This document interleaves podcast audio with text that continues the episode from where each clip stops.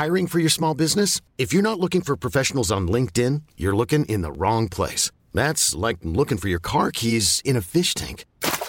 LinkedIn helps you hire professionals you can't find anywhere else, even those who aren't actively searching for a new job but might be open to the perfect role. In a given month, over 70% of LinkedIn users don't even visit other leading job sites. So start looking in the right place. With LinkedIn, you can hire professionals like a professional. Post your free job on linkedin.com slash achieve today. Ejercicio de teatro número 15. Moverse en la oscuridad. En Teatro para Llevar propongo ejercicios de teatro a quienes lo enseñan, pero también a cualquier maestro, educador, coach, madre o padre de familia. Ejercicios para todas las edades que permiten aprender y trabajar en uno mismo de una forma divertida. Les compartiré mi experiencia y lo que cada actividad aportó a mis clases y algunas anécdotas. Así que levantemos el telón.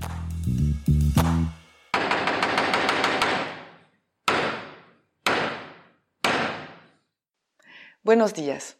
Entonces, este ejercicio nos va a recordar un poco los juegos que hacíamos de niños, porque es cuestión de taparse los ojos. Entonces, lo que hago es que le pido a uno de los participantes, para empezar, que se ponga en una esquina del escenario. Le voy a mostrar un objeto, el que sea, intento siempre que sea algo chiquito, a veces puede ser un plumón, por ejemplo, y lo voy a poner en algún lugar en el piso, en el escenario, a unos metros de esa persona. Y un poco más lejos voy a poner una silla o una mesa. Entonces le voy a pedir que mire bien dónde está el objeto y dónde está la silla o la mesa. Y cuando ya lo observo bien, le tapo los ojos con un trozo de tela o una bufanda y tiene que ir por el objeto, recogerlo en el piso y ponerlo encima de la silla o de la mesa. No hay un tiempo definido para este ejercicio, en general termina cuando termina la acción, pero a veces sí le puedo poner como tres minutos máximo por si se pierde mucho. Una cosa importante es decirles que se desplacen con seguridad, no caminando poniendo las manos enfrente o arrastrando los pies en el piso para ver si lo sienten con el pie. La idea realmente es que de una forma intuitiva visualicen el objeto y la, silla y logran hacer esa acción como si vieran. Las variantes para este ejercicio, lo primero es que se puede añadir objetos. Pueden jugar mucho con este ejercicio, eso es la base, pero después se pueden poner más objetos, más objetos complicados como pelotas, ¿no? Porque si le da una patada, pues se puede ir muy lejos se pueden poner obstáculos que tienen que rodear. Se puede decir en la acción en algún momento tienes que dar la vuelta a esta silla que está, por ejemplo, en una parte del escenario. Entonces es un ejercicio en el que pueden jugar e inventar muchísimo. Mis observaciones, pues primero es que es un ejercicio que trabaja mucho el cuerpo en el espacio y sirve mucho porque, por ejemplo, si se trata de actuación, no es lo mismo decir su texto, actuar su personaje así sin más, que hacerlo al mismo tiempo que se hace una acción prevista, obviamente. Se siente menos natural.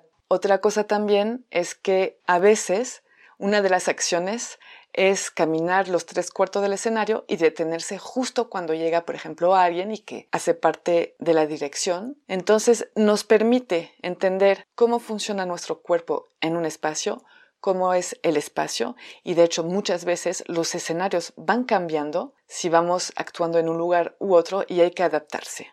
Obviamente es un ejercicio en el que tienen tendencia a hacer trampa.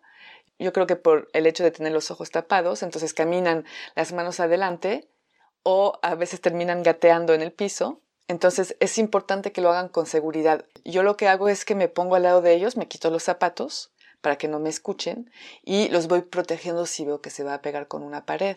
De hecho, eso es algo muy importante. Si hay otros participantes que están observando, por ejemplo, hay que pedirles que no hagan nada de ruido para que la persona no se distraiga con el ruido y realmente use su intuición para llegar al objeto. Use lo que visualizó justo antes porque a veces si sabe que un compañero está sentado en un lugar, pues él podrá saber dónde está. Y la idea es que él sienta el espacio y es muy difícil porque en general se ríen mucho. En su juego que los reta mucho y obviamente les encanta y para cualquier edad y les digo se puede hacer en cualquier lugar. y siempre piden más, más y más y más y más obstáculos, más, más, objetos y realmente lo disfrutan mucho, tanto el que lo hace que el que lo ve. Pero lo que los ven, como les dije, tiene que estar en silencio, aunque él pueda desarrollar o puede utilizar otros sentidos, no es lo mismo cuando uno se acerca, aunque tenga los ojos tapados, frente a un muro que tiene una ventana que le entra luz, que hacia un muro donde no hay ventana. Entonces sí hay cambios visualmente, aunque los ojos estén cerrados. Otra cosa, pues claro, son los ruidos del exterior, de un ventilador, de los coches, de algo electrónico. O también puede ser a nivel táctil como el piso. Si el lugar tiene pisos diferentes o hay clavos, por ejemplo, o un hoyo, también pueden usar eso intuitivamente. Pero eso intento decirles un poco más adelante cuando ya avanzamos en el ejercicio para que ellos lo vayan desarrollando intuitivamente. De hecho, en algún momento daba clases a un grupo de niños entre 7 y 10 años y había un niño de unos 10 años que era un poco como el cliché del niño con lentes gruesos que veía muy mal, introvertido, que no le salían muy bien las cosas, pues seguramente por inseguridad. Y cuando hicimos ese ejercicio, había como siete u ocho niños más ahí y fue impresionante. En el momento en el que le tapé los ojos con la bufanda, encontró el objeto en el mismo segundo con mucha seguridad. Entonces fue muy interesante porque ese niño que no lograba mucho hacer los ejercicios, en el momento en el que se le quita la vista, que es algo que le falla mucho, su seguridad, su cuerpo, su postura, todo cambió y los demás participantes terminaron aplaudiendo. Estaban impresionados y yo también. Y eso me permitió desarrollar más ejercicios en el que se trabajaba con sentidos, que se podía quitar, por ejemplo, la vista, como en este, o también tapar los oídos. Se puede desarrollar mucho. Las palabras claves para este ejercicio son la conciencia del cuerpo en el espacio y obviamente los sentidos. Espero que lo disfruten mucho y les digo hasta pronto.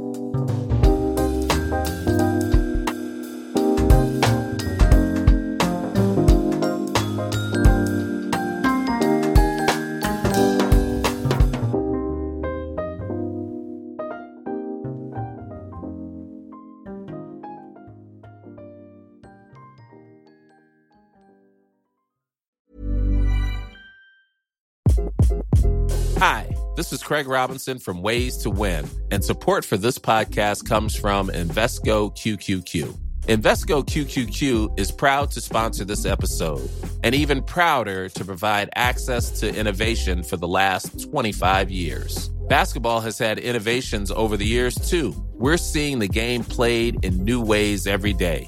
Learn more at Invesco.com slash QQQ. Let's rethink possibility. Invesco Distributors, Inc.